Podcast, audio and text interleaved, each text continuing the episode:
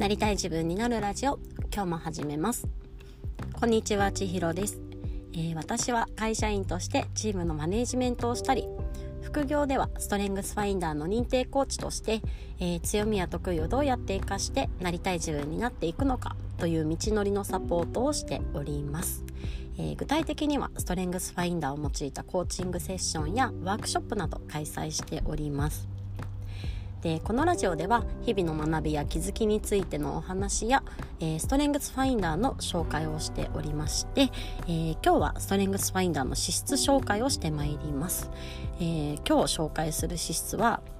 え、アイディアに惹かれる、え、戦略的思考力の、え、着想という資質を紹介していきます。わーパチパチパチということで、え着想どんな資質か特徴やキーワードをご紹介していきますとえー、着想は新しいアイディアを生み出すというところに、えー、大きな特徴があるかと思います。新しいアイディアだったりとか、まあ、物の見方だったりとかアプローチだったりとか、まあ、とにかく新しい発想を生み出すということですね。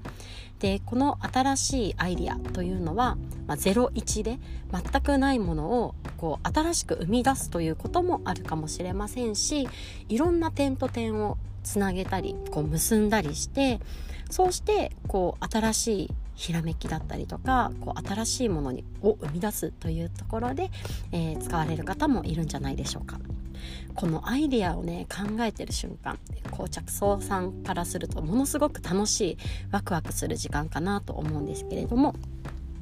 この点と点をつなぐというのもあの一般的にねこう分かるというか近くにあるものをつなげていくかというと割とそういうことではなくって全く違う属性のものだったりとかなんか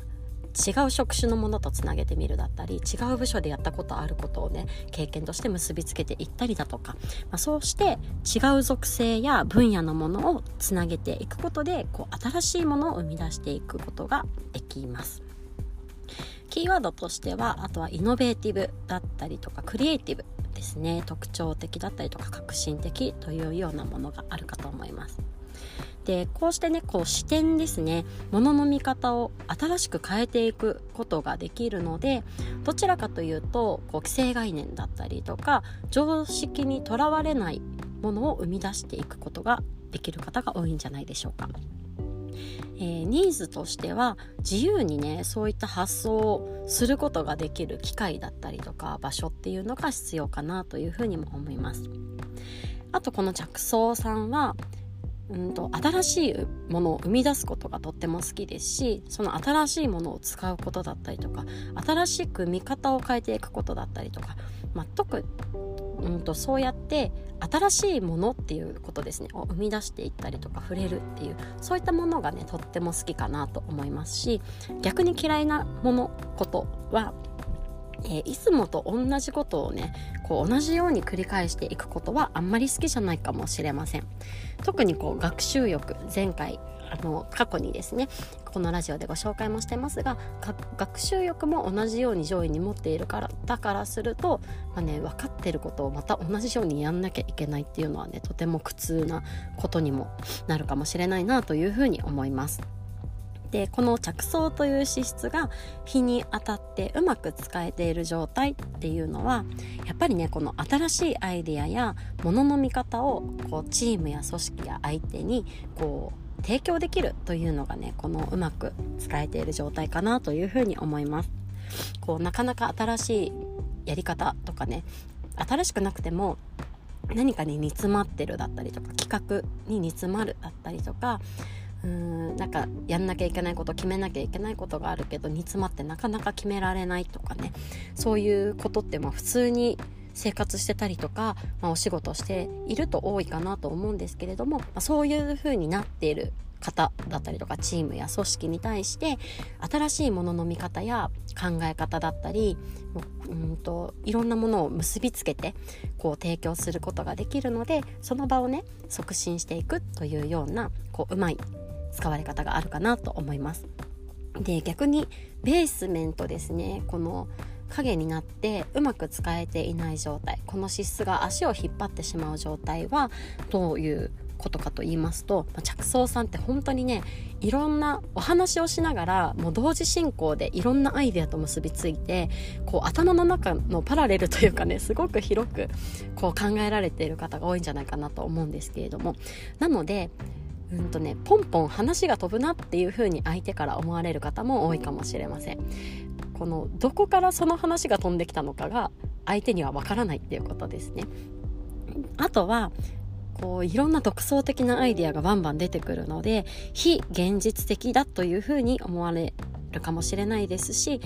うんと着想をお持ちの方が上司とかだとこうあれもいいよねこれもいいよねそれもいいよねって言ってアイデアはバンバン出るけどそれを受け取った側はえこれって実現させるなきゃいけないことですか？みたいな形でこう振り回されちゃったりとかねこうやるべきことなのかそれともただのアイデアなのかそういうのがちょっと分かりづらかったりすることもあるかもしれません。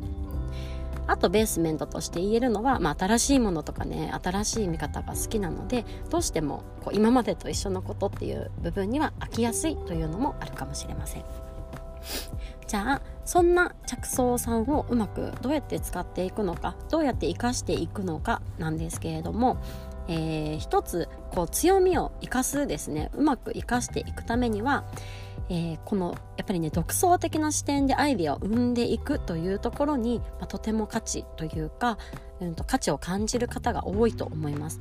なので行き詰まっている人や困っている人やチームや組織に対してその企画なのかプロダクトなのかやり方なのかそれとも見方を変えていくのかそういった新しい視点やこうアイディアっていうものを提供していくというのがねとってもこう才能の生かされ方かなと思いますので思いついたことはこうまず相手に出してみるっていうのはとても大事かなと思います。で逆にベースメントにならないためですね。これはこの思いついたことを言い過ぎて相手が困惑してしまうだったりとかあ思いついたばだけ話していると話がポンポン飛んで相手がついてこれないということ。はに対してはこう今しているのはブレインストーミングこのアイデア出しをしているのかそれともこの実行させたい、うん、計画を話しているのか何なのかっていうのを相手に分かるように明確にしておくというのが大事かなと思います。そうすることであのあれもいいよねこれもいいよねそれもいいよねって投げっぱなしでおしまいってなるとやっぱり相手は今のどうやって着地させればいいんですかってなりやすいと思いますしこれもねあの以前お話をしたえーと、調和性という資質なんかは、まあ、現実的な折り合いをつけてうんと効率よくですね着地させて実行させるっていうような資質になるのであの調和性をお持ちの方からするとなんかアイデアいっぱい飛んできて何を拾って何を捨てればいいのかよくわからないとかってねなりがちかなというふうに思いますのでなんか今はアイデアをたくさん出す時間なのかそれとも、まあ、実行させるために何をするすべきかっていうのをねこう決めていく時間なのかそういったことをね明確にしながらこのアイデアは何なのかということですね。ただのアイデアなのか何なのかっていうそこを明確にして、えー、周りに伝えていくというのも一つ手じゃないかなというふうに感じております。私も着想が7位で割と上位ですね。なのでアイデアとかはねバンバン思いつくんですけれども、まあ、実際あの職場のチームとかであこれ私よくやってるわって思うんですよね。あのこうやったらいいんじゃないとかこれやろうよとかあれやろうよとかあの未来志向もあるので未来に対してこれやったらいいじゃんみたいなことをすごく思いつくし、まあ、それを共有したりはするんですけれども多分言われた相手は困ってる時多いだろうなと思って。なのでこれはアイディアだよとかまあこれは実行させていこうとか、まあ、そういうところまでね明確にしていきたいなというふうにこう話しながら反省をしております。というわけで今日はアイディアに惹かれる着想ですね。着想というストレングスファインダーの資質についてご紹介をさせていただきました。またあの聞きたい資質などですねあのリクエストあればぜひ教えていただけたらと思います。というわけで今日も最後まで聞いてくださってありがとうございます。今日また皆さんが一歩でもなりたい自分に近づけますように。